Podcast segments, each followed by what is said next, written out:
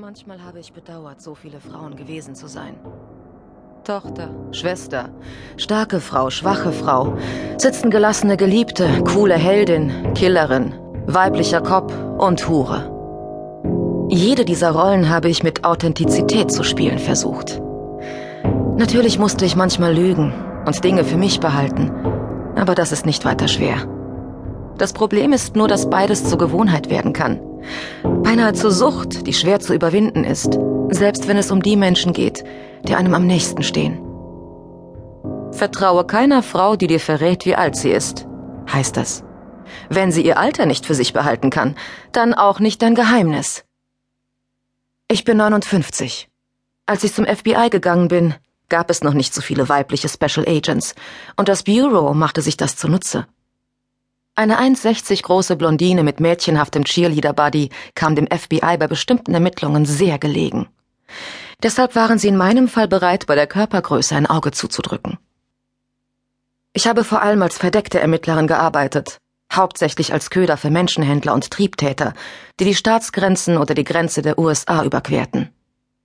Ich habe es mit Abschaum zu tun gehabt, und oft wundere ich mich, dass ich noch lebe. Neun Jahre lang habe ich undercover gearbeitet. Das sind ungefähr fünf Jahre mehr als üblich. Meist ist ein Agent nach drei, vier Jahren ausgebrannt oder hat seine Familie verloren. Ich hätte den Job noch länger machen können, weil ich nie geheiratet hatte und kinderlos war. Leider passierte mir dann ein Unfall und mir mussten mehrere Wirbel zusammengeschraubt werden. Die Operation hatte zur Folge, dass ich die körperlichen Erfordernisse meines Jobs nicht mehr erfüllen konnte über Dächer klettern, Messerstichen ausweichen, einen Lapdance machen, solche Sachen. Ich hätte mich dienstunfähig schreiben lassen können, hatte aber keine Ahnung, wie das Leben außerhalb des FBI aussah. Also verbrachte ich den zweiten Teil meiner Karriere mit Ermittlungen. Dann ging ich in den Ruhestand. Das heißt, nein, das ist nicht die ganze Wahrheit. Gegen Ende meiner Zeit beim FBI hatte ich zunehmend Schwierigkeiten, Entscheidungen zu treffen. Vor ungefähr sechs Jahren, nachdem ich einen jungen Grünschnabel im Einsatz verloren hatte, erschoss ich einen unbewaffneten Täter in der Nähe von Turnerville, Georgia. Anders als man es im Fernsehen oder im Kino zu sehen bekommt, greifen FBI-Agents selten zum letzten Mittel, dem Einsatz tödlicher Gewalt. Das bringt dem Bureau zu viele Scherereien. Die zivilrechtliche Klage der Hinterbliebenen des von mir erschossenen Mannes zog sich lange hin und war kostspielig. Das ist noch so eine Sache, die man in Filmen nicht zu sehen bekommt. Dass mancher Serienkiller eine große, nette Familie hinterlässt, einschließlich einer humpelnden Schwester, die behinderte Kinder unterrichtet und Stein und Bein schwört, dass ihr verkommener Drecksack von Bruder der gütigste Mensch war, der je über diese Erde gewandelt ist.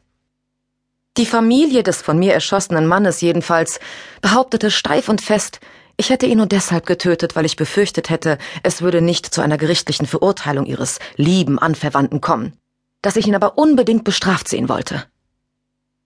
Die Familie verlor den Prozess. Aber die Geschichte hinterließ einen üblen Nachgeschmack. Zu diesem Zeitpunkt war meine Karriere bereits zu Ende, und ich wurde in das unbedeutende Tucson Field Office versetzt in eine Gegend, von der jeder sagte, sie sei wunderschön. Mir kam es dort vor wie Sibirien, nur in heiß. Ich hielt nur knapp 17 Monate durch, bevor ich meine Pensionierung beantragte, worauf sie von Anfang an gehofft hatten. Das ist die ganze Wahrheit. Größtenteils. Ungefähr ein Jahr lang gab ich mir wirklich Mühe mit meinem Ruhestand.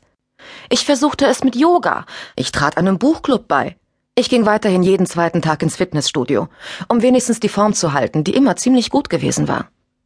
Schließlich hatte ich in meinem Beruf oft improvisieren und flexibel reagieren müssen. Damals hatte ich sogar ein Spezialkräftetraining von einem Navy SEAL namens Baxter erhalten. Meine Pensionierung fühlte sich an, als wäre ich noch immer verdeckte Ermittlerin, die nur vorübergehend in die Rolle einer alternden Frau aus dem Südwesten geschlüpft ist. Würde jemand mich fragen, womit ich mein Geld verdiene, würde ich antworten, ich untersuche Urheberrechtsverletzungen. Das brächte die Unterhaltung garantiert zum Verstummen. Jeder hat irgendwann mal ein Video kopiert. So, jetzt kennen Sie mich ein bisschen. Jetzt wissen Sie ein wenig von dem,